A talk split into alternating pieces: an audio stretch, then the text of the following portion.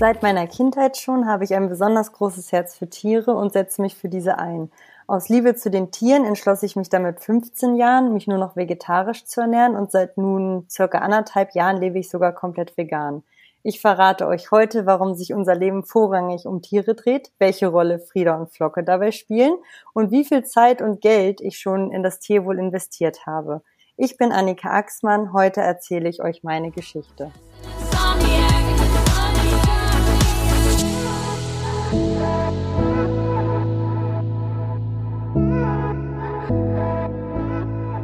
Ja, es ist mal wieder Podcast-Zeit bei deinen Lieblingsmenschen. Ich äh, freue mich, dass du heute zu Gast bist, Annika. Vielen, Dankeschön. vielen Dank, dass du dir die Zeit nimmst, um mit den Hörern und Hörern da draußen über deine Geschichte zu sprechen, die ja fernab von allen anderen ist, ähm, was jetzt gar nicht irgendwie wertend sein soll, sondern es ist jetzt nicht das klassische ähm, Schicksal und oder Happy End, aber es ist eine Geschichte fürs Herz und äh, da möchte ich auch einfach mal einsteigen. Und zwar das große Herz für Tiere. Wie würdest du das mal runtergebrochen auf deine Person für dich selbst definieren? Ähm, also erstmal vorab, bevor ich starte, bedanke ich mich und ich freue mich total, die Chance zu bekommen und äh, damit auch so ein bisschen den Tieren eine Stimme zu geben. Und ähm, da komme ich dann noch direkt auf deine Frage zurück. Das Thema Tierliebe, ich würde fast sagen, dass das mich als Person ausmacht. Also das ist so das, wofür ich, für ich, wofür ich brenne, wofür ich schon immer irgendwie ja besonders was übrig hatte. Also wenn ich jetzt so zurückblicke, dann ja, war ich die Person, die ähm, irgendwie den Marienkäfer bei einer fremden Frau auf der Schulter als Kind gerettet habe oder immer schon ähm, ja Mitleid mit mit Tieren hatte, die irgendwie äh, ja nicht so glücklich aussahen oder wie auch immer. Also irgendwie hatte ich immer ein besonderes Herz dafür, wie ich es auch schon in der Einleitung gesagt hatte. Ja, und wie gesagt, das zeichnet mich, glaube ich, auch so ein bisschen aus im Freundeskreis und in der Verwandtschaft, dass ich ähm, immer das Thema auch wieder thematisiere und irgendwie auch was verändern möchte und wie ich es eben schon sagte, auch den Tieren eine Stimme geben möchte.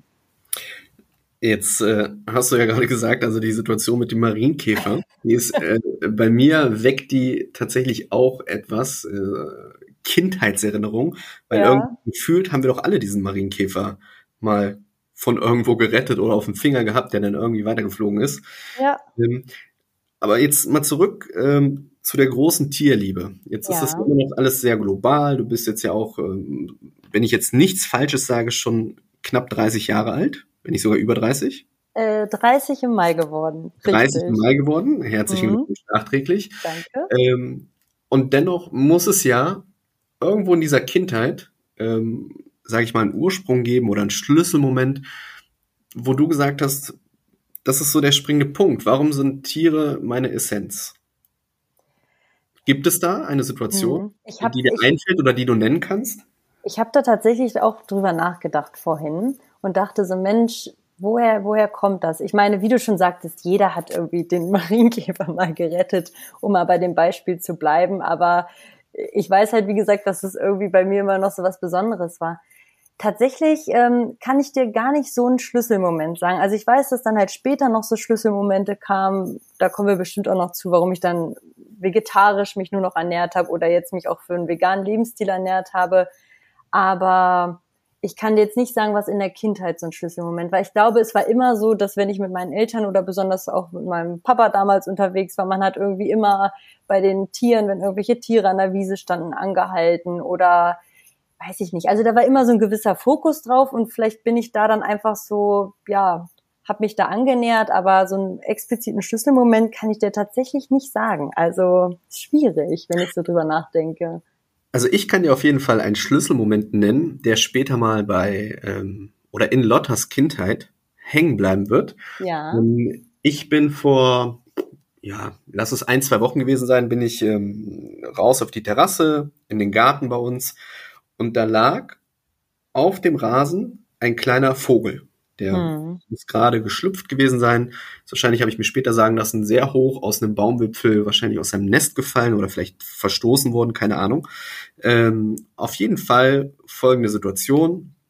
Wir haben den Vogel dann ganz behutsam in einen Karton gelegt, ein bisschen, ein bisschen Gras, ähm, ein bisschen drumherum was gebastelt und sind dann gemeinsam als Familie zu Nabu gefahren, um den mhm. Vogel dort abzugeben, der dann auch ähm, aufgenommen wurde, um wieder aufgepäppelt zu werden. Ähm, und da hat man gemerkt, was das mit einem macht, sowohl wenn man erwachsen ist, aber ich mhm. habe auch gemerkt, was das auch mit Kindern macht. Und ich glaube schon, dass das auch so ein Moment sein wird oder auch bleiben wird, auch vielleicht in Lotters Kindheit, ähm, wo man sich gern dran zurückerinnert, wo man sich vielleicht auch dran aufhängt und sagt, da habe ich irgendwie so eine Affinität oder halt eine Vorliebe für Tiere allgemein oder für gewisse Tiere entwickelt. Jetzt hast du mit 15 Jahren dich dazu entschlossen, vegetarisch zu ernähren. Das ist ja, du hast es ja gesagt, du bist 30 geworden, dein mhm. halbes Leben. Ja. Was war der Auslöser? Da kann ich dir tatsächlich einen Auslöser äh, nennen. Und zwar, ähm, ich überlege gerade, wir sind auf der Autobahn gefahren und ich weiß noch ganz genau, meine Mama und ich haben laut Musik gehört und waren richtig fröhlich äh, im Auto und dann ist so ein Schweinetransporter an uns vorbeigefahren. Und das ist dieser Klassiker-Transporter, den man dann so sieht, wo genau. So also da könnte ich schon, da kommen mir schon die Tränen, wenn ich alleine daran denke. Und dann siehst du diese Augen von diesen Tieren und ich habe dann wirklich bitterlich angefangen zu weinen und meine Mama dann so, Mensch, was ist denn los? Hat die Musik leiser gemacht und war total erschrocken. Sie dachte, was ist denn jetzt passiert? Und dann habe ich ihr halt von dem Transporter erzählt, der da gerade vorbeigefahren ist oder den wir gerade überholt hatten. Und also ich war richtig aufgebracht und sie war dann auch total erschrocken, weil ich halt, wie gesagt, so dolle geweint habe. Und dann, ja, dann war das halt so, man war traurig und am nächsten Tag ist man dann irgendwie irgendwo essen gefahren und hat sein Hamburger gegessen. Oder man hat seine Bratwurst gegessen. Und irgendwann kam dann wieder mal so ein Transporter und dann dachte ich mir so, Mensch, das kann doch nicht sein. Also du, du weinst, wenn diese Transporter an dir vorbeifahren, du weinst, wenn du diese, in diese Augen schaust von diesen Tieren, die super intelligent sind, die auch einfach nur leben wollen und ähm, du unterstützt das, indem du Fleisch konsumierst, ähm, dass sie leiden müssen. Also und das war für mich so der Moment, wo ich gesagt habe, das ist einfach super paradox und das möchte ich nicht mehr unterstützen. Und das war so für mich der Punkt, wo ich gesagt habe, okay, nicht mehr. Das möchte ich nicht mehr. Und das, obwohl meine ganze Familie äh, sich nicht vegetarisch erlebt hat. Also ich war ähm, ernährt hat. Ich war da wirklich die Einzige, habe das dann aber auch knallhart durchgezogen und dann von einem auf den anderen Tag war das dann auch für mich kein Thema mehr, weil für mich war klar, ich möchte nicht verantwortlich dafür sein. Und das war für mich wirklich so ein krasser Schlüsselmoment. Wenn man jetzt selber diese neue Wahrnehmung hat, mhm. etwas, etwas anders zu machen, etwas, etwas verändern zu wollen, geht man dann automatisch auch kritischer mit seinen Mitmenschen und dem Freundeskreis um? Ich mache jetzt mal ein Beispiel. Ähm, Max und du, ihr seid am Wochenende eingeladen bei Freunden zum Grillen. Mhm. Und dort wird 100% Fleisch konsumiert? Ja. Äh, das ist eine interessante Frage und da würde ich vielleicht noch mal einen Schritt zurückgehen, weil das nämlich genau das, worauf du abzielst, erst noch viel stärker geworden ist, seitdem ich mich vegan ernähre. Ähm, also merkt ihr die Frage, aber ich würde ganz kurz noch was anderes nämlich erzählen, weil dann erschließt sich das Feld auch besser. Ich bin ja seit anderthalb Jahren lebe ich ja vegan und da gab es für mich auch so einen Schlüsselmoment. Das war nämlich der Schlüsselmoment, dass ich an diesen Kuhstellen vorbeigefahren bin und die Caver Iglus gesehen habe. Und ich auch dort immer Mitleid hatte und dachte, Mensch, das ist ein Stall, die Kühe kommen nicht raus. Die Kälber sind dann ihren Iglus, werden von ihrer Mama getrennt, damit ich am Ende meine Milchprodukte zu mir nehmen kann. Da habe ich dann auch gesagt, von heute auf morgen, das möchte ich nicht mehr. Und das war so der Punkt, weil der Veganismus dann doch nochmal eine, eine ich nenne es jetzt mal extrem, ähm, in der Gesellschaft ist, dass ich mich dann viel stärker damit beschäftigt habe. Es war viel mehr ein Thema auch in so meinem Umkreis. Und so in den letzten anderthalb Jahren habe ich gemerkt, dass ich auch meine Wahrnehmung verändere. Also dass das, was vorher so mit dem vegetarisch Essen, das war für mich okay, ich esse das jetzt einfach nicht, aber dass das die Leute machen, ist für mich ganz normal. Also das ne, beantwortet so ein bisschen deine Frage. Also da habe ich so gar kein anderes Empfinden gehabt. Ähm, aber jetzt so mit dem Veganismus und je mehr man sich mit dem ganzen Thema beschäftigt und auch sich mehr informiert und ja noch mehr Input bekommt, ähm, stehe ich das schon noch ein bisschen anders zu und nehme das halt anders wahr. Also definitiv. Also ich vergleiche das mal mit einem anderen Beispiel, mhm. Vielleicht auch mit meiner Person. Ähm, da wird das auch nochmal deutlich. Ähm, und dann halt die, die anschließende Frage. Ähm, jetzt haben wir, also Lena und ich, ja auch jahrelang geraucht. Mhm. Wir haben 17 Jahre geraucht, nicht wenig geraucht und rauchen jetzt seit sechs Jahren nicht mehr. Und das ist jetzt so eine Zeitspanne, wo man das in der Gesellschaft wahrnimmt, dass es vielleicht immer weniger Raucher gibt. Mittlerweile ist es aber auch so, wenn man irgendwo hinkommt, die Leute rauchen, man nimmt die Gerüche ja auch nochmal anders wahr. Und es hat sich aber jetzt so ein Bewusstsein entwickelt, dass man ähm, vielleicht mehr nicht die Leute irgendwie in die Enge treibt oder denen sagt, so pass auf, Rauchen ist scheiße, aber dass man vielleicht von, von seinem eigenen Bewusstsein her versucht, das ein bisschen ähm, ja wegzuschieben, also dass es abfärbt auf andere zu sagen, ähm, was war denn mein Auslöser oder mein Ursprung nach 17 Jahren aufzuhören und vielleicht denkst du mal darüber nach, dass Rauchen nicht cool ist. Ja. So, ähm, weil ich überlege gerade, ob das ist ja die Frage auch, ne? Inwieweit geht man dann kritisch mit seinem mhm. Freundeskreis, mit seinen Mitmenschen um? Und hätte denn die 15-jährige Annika ähm, sich damals schon vorstellen können, überhaupt komplett vegan zu leben? Ähm, Wahrscheinlich nicht. Nee, und das ist, das ist halt auch, also ich muss sagen, wirklich so die letzten anderthalb Jahre habe ich mich auch krass entwickelt, so in diesem ganzen Bereich. Weil wenn ich so drüber nachdenke, mit 15 habe ich Sachen auch natürlich noch gemacht oder so in den letzten 15 Jahren, wo ich heute denke, wow, warum hast du solche Sachen unterstützt? Also es ist ja nicht nur Thema Ernährung, das ist auch, dass man, was weiß ich, alles andere, was mit Tieren zu tun hat. Und ich bin ganz ehrlich, das ganze Thema Veganismus war für mich immer so, okay, das ist so super extrem und das machen nur ganz wenige und das sind für mich irgendwie nochmal so andere Leute, die einfach nochmal viel extremer sind und auch so in eine ganz andere Richtung gehen.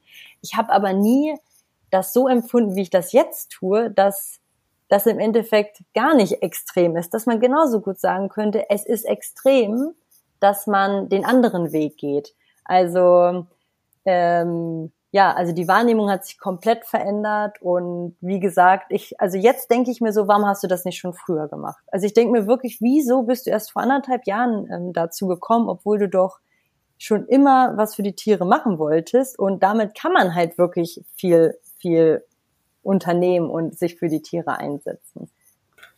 Das heißt, du würdest sogar so weit gehen, dass du dich selbst für deine Vergangenheit verantwortlich machst in deinem Tun, dass du es bereust? Ähm, ja, was heißt bereuen? Ich meine, im Endeffekt bin ich jetzt trotzdem schon, mache ich schon mehr als viele andere.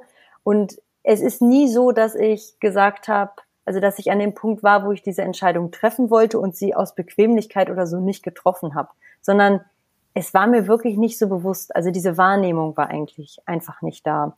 Und da komme ich jetzt auch mal auf das zurück, was du gerade mit dem Rauchen sagtest wo du meintest, Mensch, du, du willst da ja auch niemanden so belehren oder was, aber einfach den Menschen deine Beweggründe, warum du diesen Schritt gegangen bist oder warum ihr beide diesen äh, Weg gegangen seid, dass ihr diese Gründe einfach so ein bisschen ja nach außen tragt, um auch vielleicht andere dazu bewegen, diesen Schritt zu gehen, ohne wirklich zu sagen, ja, aber du musst das so machen und ne, also so dieses ähm, ja sehr fordernde. Und das versuche ich halt auch. Also ich merke das halt, dass ich die Leute beeinflusse. Also ich komme in einen Raum und oder man ist irgendwo essen und die Leute wissen, oh, die hat sich jetzt was Veganes bestellt. Und es ist sofort Gesprächsthema und irgendwie beeinflusst man die Menschen auch schon. Und ich will auch niemanden so krass belehren und sagen, warum machst du das und dies und das, weil ich halt von mir selbst weiß, das bringt nichts. Das ist halt eine Entwicklung und man muss, ja, man muss halt einfach realisieren, was bedeutet das alles und deswegen ist mir halt Aufklärung auch so wichtig, weil ich glaube, der Prozess passiert dann bei den Leuten ganz von selbst. Und ich kann einfach nur so ein bisschen dazu beitragen.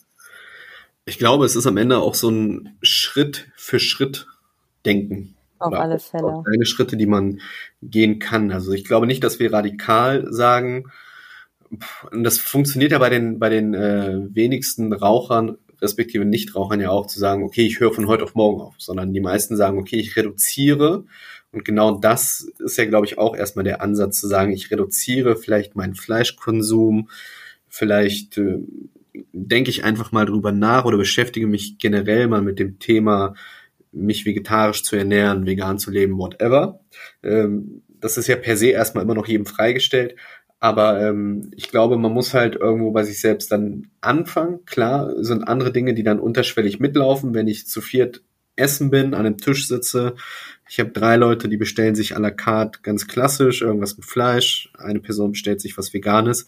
Ähm, da bin ich total bei dir. Dann macht das was mit einem, unterschwellig. Mhm. Ähm, aber es sind diese kleinen Schritte, die, die man auch selbst irgendwo ein Stück weit gehen muss. Ist bei uns nicht anders. Ähm, wir sprechen uns da komplett gar nicht frei. Wir ernähren uns auch mit Fleisch, also wir, wir konsumieren Fleisch, aber es ist sehr, sehr reduziert geworden. Mhm. Ähm, auch aufgrund ja, von gewissen Faktoren, äußeren Einflüssen. Man hat vielleicht mal was gesehen, irgendein Video, was getriggert hat oder ja. was auch immer.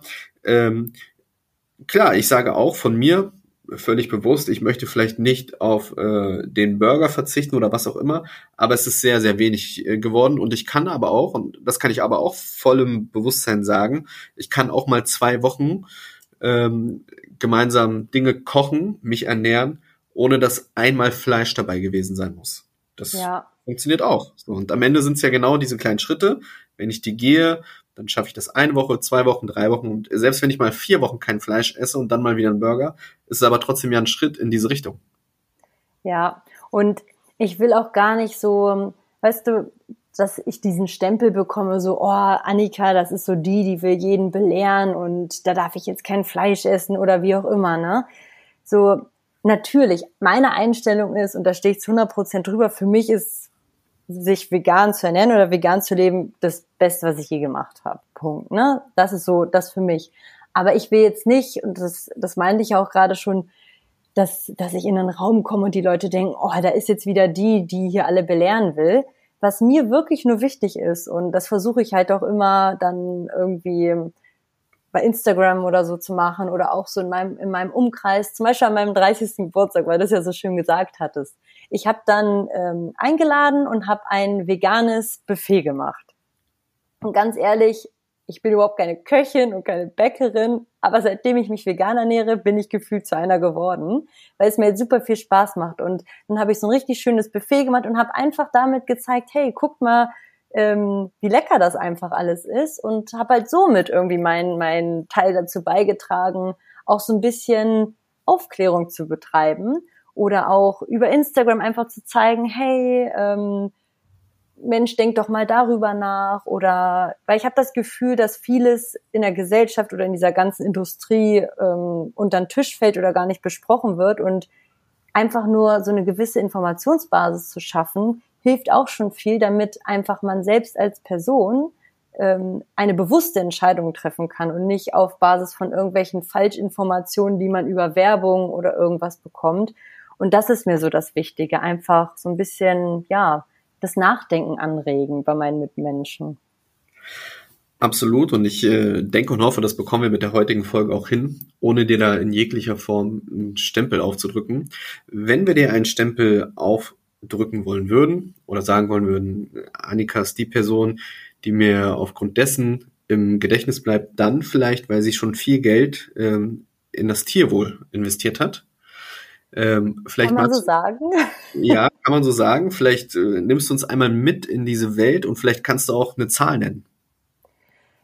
Ja, also ähm, wir haben ja ich weiß nicht, ob ich das schon vorweggreife, aber ähm, wir leben ja hier mit unseren Tieren sozusagen direkt am Haus. Und ähm, ich habe seit, also schon immer habe ich eigentlich mit, mit Pferden und so zu tun und hat auch immer mal kleine Haustiere, aber seit 2016 haben wir die Pferde, ähm, unsere Pferde, also die von Max und mir, meinem Freund Max und mir, ans Haus geholt und einfach, weil wir gesagt haben, Mensch, wir wollen unseren Pferden das bestmögliche Leben geben. Und das konnten wir einfach damals in dem Stall nicht und haben gesagt, okay, wir nehmen die Arbeit in Kauf. Ähm, deswegen hatte ich anfangs auch gesagt, es ist ja nicht nur Geld, sondern auch viel, viel Zeit, dass wir die Tiere selbst versorgen. Und ja, eine Zahl zu nennen. Also ich, ähm, das sind natürlich die monatlichen Kosten allein. Also wenn man überlegt, so ein Heuballen kostet 50 Euro und unsere Tiere fressen aktuell, oh, lass mich mal hochrechnen, so sieben Stück davon ähm, im Monat. Und das ist nur das Heu. Dann kommt der Hufschmied dazu, der Tierarzt dazu, dann ähm, ja, was auch immer. Also so diverse andere Kosten. Und vielleicht ähm, ein anderes Beispiel ist auch noch, wir haben ähm, 2017 eine Stute aus schlechter Haltung gerettet. Die war eigentlich schon beim Schlachter, das ist die Ember gewesen und die war auch sehr, sehr krank. Und wir haben sie zu uns geholt und sie war einmal vier Wochen in der Klinik, dann war sie nochmal fünf Wochen in der Klinik, sie wurde operiert. Wir haben wirklich alles gemacht, unser ganzes Geld für sie ausgegeben. Also kein, ich hätte meinen letzten Euro dafür gegeben, dass wir sie irgendwie wieder gesund bekommen. Leider hat sie es nicht geschafft. Ähm, sie ist dann irgendwann ähm, leider verstorben. Und jetzt haben wir ja auch noch äh, Frieda und Flocke, um es mal so vorwegzunehmen, Marcel. Ähm, und für die geht natürlich auch sehr viel Geld drauf, obwohl wir ja, man könnte so sagen, wir haben was von den beiden, ja, oder von den Tieren generell, weil sie uns sehr viel äh, zurückgeben. Aber letztendlich könnte man natürlich auch sein Geld, wie es vielleicht andere machen, für mehr materielle Dinge ausgeben. Aber das wollen wir einfach nicht. Also ich gebe mein Geld am liebsten für die Tiere aus und versuche wenigstens ein paar Tieren ein schönes Leben noch zu geben, wenn ich schon nicht alle auf dieser Welt retten kann. Ich glaube, das ist äh, aller Ehren wert und absolut richtig auch investiert. Also jeder Cent und natürlich auch jede Minute. Jetzt hast du es ja schon angesprochen, äh, Frieda und Flocke sind ja auch Bestandteil deiner Geschichte auf äh, unserem Format gewesen. Ja. Ähm, erzähl uns ein bisschen was über die beiden. Genau, also Frieda und Flocke sind ähm, zwei Kühe, beziehungsweise muss man sagen, Frieda ist eine Kuh, weil sie ein Kalb bekommen hat. Hätte sie nämlich noch kein Kalb, wäre sie eine Ferse, das wissen viele auch nicht. Und da die Flocke, das ist die, die Tochter von der Frieda, ähm, die ist am 1. Februar diesen Jahres geboren, also noch ganz jung. Und die Frieda haben wir letztes Jahr im August gerettet. Frieda war in einem ähm, Aufzuchtbetrieb, damals knapp 15 Monate oder anderthalb Jahre alt. Und ich war gerade, die Geschichte ist eigentlich ganz, äh, ganz lust, also lustig ist sie eigentlich nicht, aber ähm, spannend. Ich war gerade im Urlaub mit meiner Schwester und ich kam dann äh, zurück ähm, in unsere Unterkunft und habe gesehen, dass, dass Max mich ein paar Mal angerufen hat oh Gott, ist alles okay? Und dann habe ich ihn zurückgerufen und dann hat er gesagt, nee, ist alles okay. So, dann kam ich wieder nach Hause und dann abends im Dunkeln und ja, dann war er auch so ein bisschen komisch und ich dachte, okay. Und am nächsten Morgen gucke ich dann so aus dem Fenster und denke so, was steht denn da hinten auf der Wiese? Also wir haben halt wirklich hier unser Wohnzimmer und dann dahinter direkt den Auslauf für die Pferde und auch die riesen Wiesen. Ich denke, was ist denn da so schwarz-weißes hinten? Ich dachte erst, es wäre eins unserer schwarzen Pferde vor dem weißen Zaunpfosten. Und dann meinte ich so, ist das eine Kuh da hinten? Und dann meinte er so, ja, das ist eine Kuh. Und ich so, hm. wow. Also ich musste dann wirklich vor Freude weinen weil ich habe mir schon immer, ich fand Rinder schon immer toll und fand halt, Rinder waren genauso wie Schweine diese vermeintlichen Nutztiere in unserer Gesellschaft, die einfach niemand so richtig erhört. Deswegen hat irgendwie mein Herz besonders stark dafür geschlagen. Und ja, dann war die Frieda da. Und die Frieda ist gekommen, weil unser Tierarzt ähm, den Max angerufen hatte, als ich im Urlaub war. Deswegen hatte er mich auch probiert zu kontaktieren und hat gesagt, Mensch, die Frieda, die hatte natürlich damals noch keinen Namen, die haben ihre Ohrmarken, aber haben natürlich keinen Namen. Die soll eingeschläfert werden. Sie war nämlich gestürzt, ähm, irgendwie ausgerutscht und konnte nicht mehr richtig laufen. Wurde dann in so eine Krankenbox da gepackt mhm. und sollte eingeschläfert werden, obwohl sie da schon äh, tragend war mit der kleinen Flocke. Ähm, einfach weil man sagt dann, sie ist dann nicht mehr anlagentauglich. Also auf diesen Spaltenböden etc kann sie dann nicht mehr laufen und das rentiert sich dann halt einfach für so ein ähm, Unternehmen nicht. Ja, und dann haben wir sie dann sozusagen aufgenommen und dann konnte sie sich bei uns erholen. Sie ist am Anfang auch ganz viel gestürzt und konnte wirklich kaum laufen und ja, wir haben ihr aber einfach Zeit gegeben, haben so kurzerhand alles umgebaut. Also wir haben irgendwie bis vor kurzem noch alles so umgebaut, dass das dann auch mit den Kühen zusammenpasst. Ja, und am 1. Februar hat sie dann das Kalb zur Welt gebracht, nämlich die kleine Flocke, die eigentlich dann auch niemals geboren worden wäre, genauso wie Frieda eigentlich nicht mehr leben würde. Und jetzt leben die beiden bei uns zusammen und ich glaube, die sind sehr, sehr glücklich. Und ich möchte dazu noch sagen, dass wir die Geburt von Flocke ganz alleine gemacht haben. Da bin ich sehr stolz drauf. Ich möchte es nicht nochmal machen. Es ist zum Glück alles gut gegangen. Das war mitten in der Nacht. Der Tierarzt hat gesagt, das macht das schon. Das kriegt er hin. Hauptsache die Vorderfüße und die Nase kommen zuerst, dann passt das schon. Und wir so, wir so, okay, machen wir mal. Hat auch alles geklappt. Ja, und äh, ja, jetzt sind die beiden hier und genießen ihr Leben. Und ähm, ich freue mich jeden Tag darüber eine Bilderbuchgeschichte. Ich äh, erinnere mich auch noch, ähm, das muss ja so um deine Geschichte, die du bei uns veröffentlicht hast, herum gewesen sein. Ich glaube, ja, das, irgendwie davor oder danach gab es ja dann das Video noch, das Reel und alles. Ja. Ähm, das war ganz witzig. Ja, ich habe nämlich den Artikel ja für deine, für deine Lieblingsmenschen geschrieben, fertig gemacht und da hieß es noch, dass äh, Frieda tragend ist. So, Stimmt. und dass bald das Kalb zur Welt kommt und da war ja dann auch nur ein Bild von Frieda und dann hast du das, glaube ich, hochgeladen und wirklich so im selben Zeitfenster, ich glaube, du hattest das abends hochgeladen gegen 19 Uhr. Ja, ja, ja. Und dann gegen Mitternacht ging das los mit der Geburt und dann hatte ich was gepostet und dann sind natürlich, habe ich ziemlich viele neue Abonnenten durch den Post bekommen und dann habe ich so ganz viele Nachrichten bekommen wie, wow, ich bin gerade auf deinem Profil, habe den Artikel bei deinen Lieblingsmenschen gesehen und plötzlich ist Flocke schon da. Also das war dann wirklich so, wow, das war wirklich sehr überwältigend. Und es haben sich so viele Menschen gefreut und so viele Leute waren gerührt. Also das war wirklich total schön. Und ja, schaue ich ja. gerne zurück. Stimmt, ich erinnere mich. Und ähm, ich weiß, dass deine Geschichte auch da sehr die Menschen positiv mitgenommen hat und auch viele Leute zu dir und deinem Format gekommen sind oder zu deinem Profil, wo du ja die Leute auch tagtäglich ähm, mitnimmst, auch heute noch. Ähm, jetzt ist ja bei allem, was du erzählst, äh, die Frage, wie sieht das A zeitlich aus und B finanziell? Das heißt, äh, zeitlich, wie, wie bekommt ihr das unter einen Hut, gerade auch ähm, dein Freund und du im ja. Einklang mit dem Job? Und natürlich finanziell, ähm, jetzt sind die beiden da, alles dreht sich um die beiden, die beiden werden auch da äh, weiter viel Freude bereiten, mit euch leben. Und das kostet ja auch alles Geld, also kann man euch da auch irgendwie finanziell unterstützen? Die Frage habe ich tatsächlich mit Flockes Geburt auch ähm, sehr häufig bekommen, weil dieses Schicksal natürlich auch viele bewegt hat, dass Frieda und Flocke eigentlich nicht da wären we wegen dieses ganzen Systems.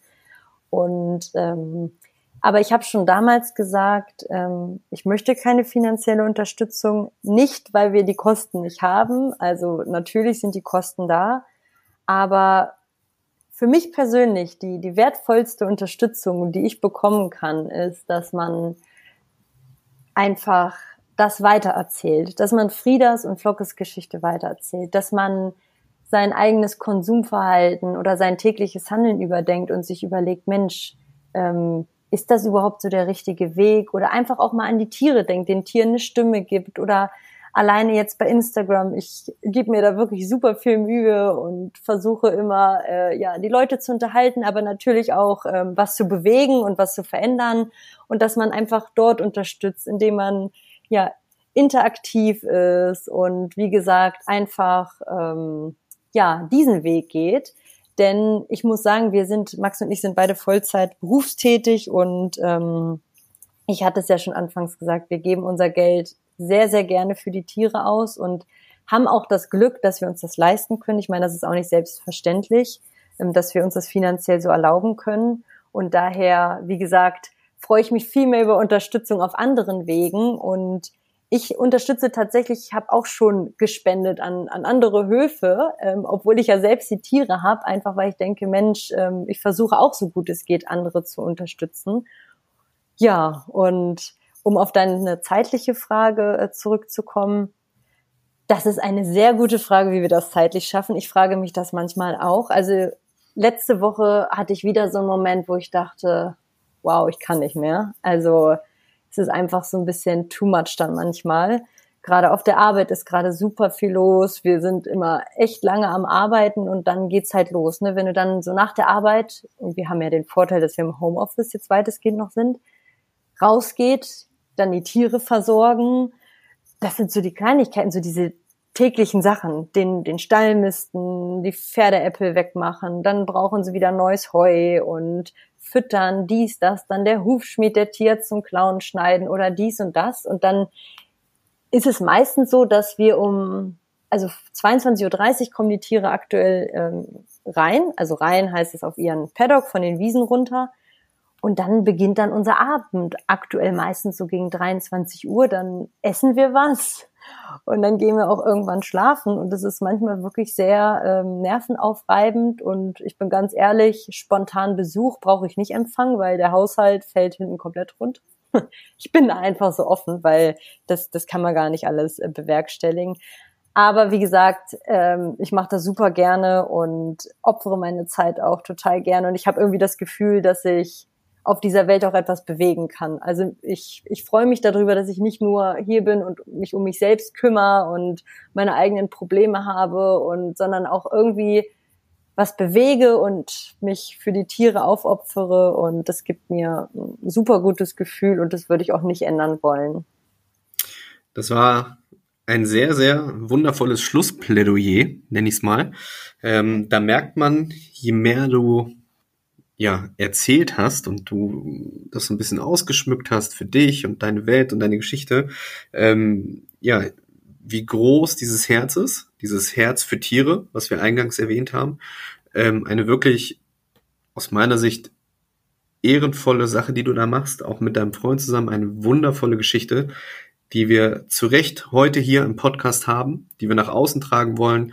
Ähm, damals die Geschichte auf unserem Format ist schon sehr, sehr gut durch die Decke gegangen. Du hast viele neue Leute ähm, gehabt, die zu dir gefunden sind, die euren Weg verfolgt haben. Und ich wünsche mir, dass ähm, ganz, ganz viele Menschen da draußen, Hörerinnen und Hörer, diesen äh, Podcast hören. Denn ähm, ja, die Geschichte ist einfach wundervoll. Ich äh, bin gespannt, was wir von euch noch sehen werden, was wir noch lesen werden, was wir noch hören werden. Und wenn es dann doch mal so sein sollte, dass ihr ähm, für irgendein größeres Projekt in Verbindung mit den Tieren da finanzielle Stützung, Unterstützung ähm, braucht, dann sind wir in Summe als Lieblingsmenschen natürlich für euch da. Und ich danke dir, Annika, heute für deine Zeit und dass du ja offen Rede und Antwort gestanden bist und heute zu Gast bei mir im Podcast warst.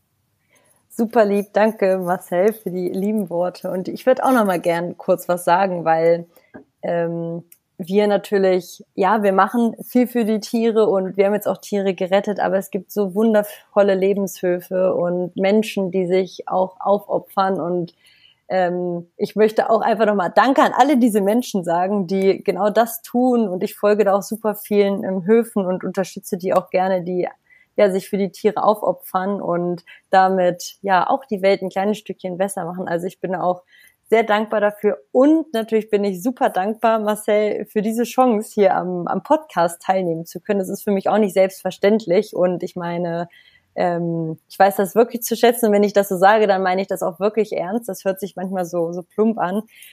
Ich danke dir da sehr für und freue mich auf äh, weitere Podcast-Folgen und Beiträge und freue mich auf alle, die jetzt diesen Beitrag gehört haben und wenn es irgendwelche Fragen gibt, dann kommt immer gerne auf mich zu. Ich freue mich immer sehr über den Austausch. Und ja, hab vielen, vielen Dank, äh, Marcel. Es hat mir sehr viel Spaß gemacht. Und wir hören uns sicherlich wieder. Das werden wir ganz bestimmt. Wir werden für die Hörerinnen und Hörer auch wieder auf äh, Spotify, Apple Music etc werden wir dein Instagram-Profil auch noch mit veröffentlichen und verlinken, dass die Leute auch den Weg zu dir finden. Und wir beide werden uns auf jeden Fall nochmal sprechen, wenn wir zum diesjährigen Online-Adventskalender kommen bei Lieblingsmenschen. Wir, den werden wir dieses Jahr zum dritten Mal durchführen. Und in den letzten beiden Jahren habe ich bei 24 Vereinen regional, aber auch deutschlandweit, auch jeweils schon immer einen Gnadenhof dabei gehabt und ähm, wo dann quasi eine Zuwendung, eine finanzielle Zuwendung stattgefunden hat. Und da bin ich dann natürlich gespannt, ähm, welchen du mir nennen wirst. Dann werden wir diesen dementsprechend dieses Jahr auch berücksichtigen.